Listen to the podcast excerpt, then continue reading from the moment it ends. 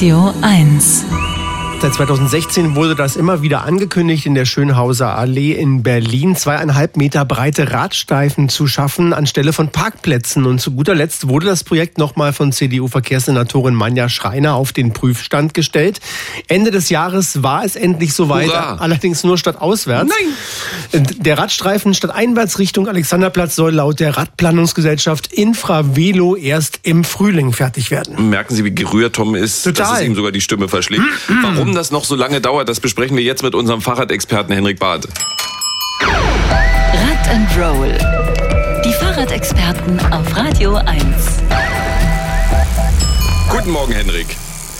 Guten Morgen, ihr Lieben. Hallo. Marco, noch ganz kurz zwischendurch, äh, dass du heute wieder mit dem Fahrrad gefahren Toll, bist, trotz dieser Temperaturen, ist echt der Hammer. Du bist wirklich eine Bank. Ich möchte mit dem Herrn nichts mehr zu tun haben. Äh, jahrelang hast du dich durch die schmalen Radwege zwischen parkenden Autos und Fußgängerweg gequält. Wie war's denn jetzt mit der Jungfernfahrt statt auswärts? Ja, ehrlich gesagt, anfangs äh, fast schon ein bisschen irritierend. Also statt dieser vertrauten Enge auf einmal 2,50 Meter breite Radwege auf der Schönhauser Allee.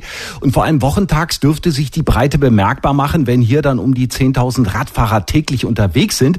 Jetzt am Sonntag äh, hatte ich den Radweg äh, quasi für mich alleine. Begrenzt wird der Radstreifen von so massiven Betonschwellen, also die vermitteln auf jeden Fall Sicherheit.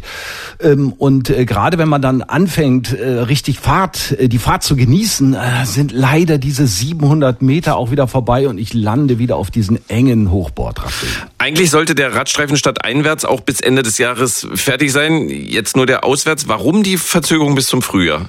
Ja, das Wetter ist schuld. Es war zu feucht und zu frostig, das haben wir ja alle mitgekriegt, sagt auch die Radplanungsgesellschaft Infravelo und die derzeitige Frostphase, die dürfte das Ganze, schätze ich, auch nochmal verzögern. Denn besagte Betonschwellen, die werden mit Kleber auf den sanierten Asphalt gepappt. Ist es kalt und nass, kann der Kleber nicht aushärten, klingt, äh, finde ich, zumindest nachvollziehbar, ist ja auch ein Problem bei den äh, Fahrbahnmarkierungen.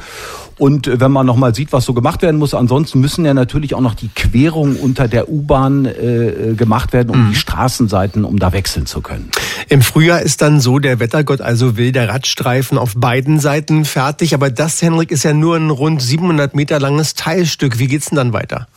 Ja, der nächste Abschnitt, also der nördliche, auch um die 700 Meter lang von der Stargarder zur Wispia Straße, der kann erst in Angriff genommen werden, wenn die Ringbahnbrücke am S-Bahnhof Schönhauser Allee fertig ist, sagt der verkehrspolitische Sprecher der Berliner CDU-Fraktion Johannes Kraft. Die muss ja komplett erneuert werden. Ähm, da sind ja jetzt schon Einschränkungen, also Tonnagebegrenzungen, da dürfen LKWs nicht mehr rüberfahren.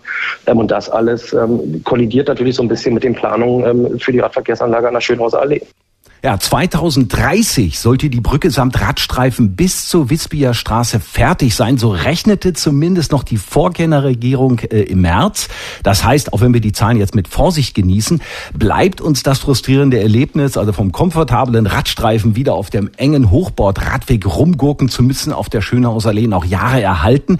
Außerdem hält sich natürlich der politische Wille, den nächsten Abschnitt umzusetzen, in Grenzen, denn beim weiteren Verlauf, also wenn man das weiter nördlich ausbaut, sieht der verkehrspolitische Sprecher der Berliner CDU-Fraktion Johannes Kraft Probleme. Das heißt, sie werden wieder einen faulen Kompromiss machen müssen, ähm, der dann da lautet, ähm, irgendwie Hochbordradweg ähm, oder was auch immer.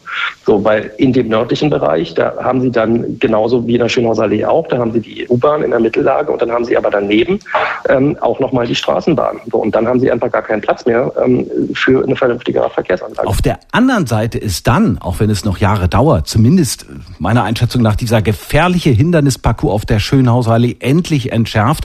Und man würde natürlich auch den konjunkturbelebenden Effekt von Radverkehr in der Einkaufsmeile nutzen.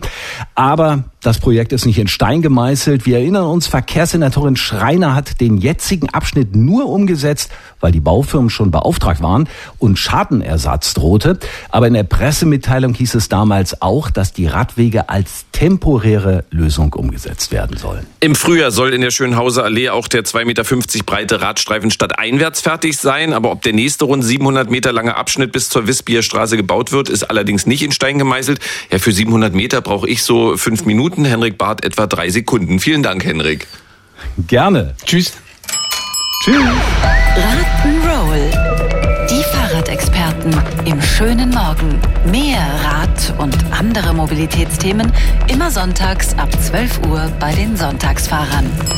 Und Jederzeit auf radio1.de.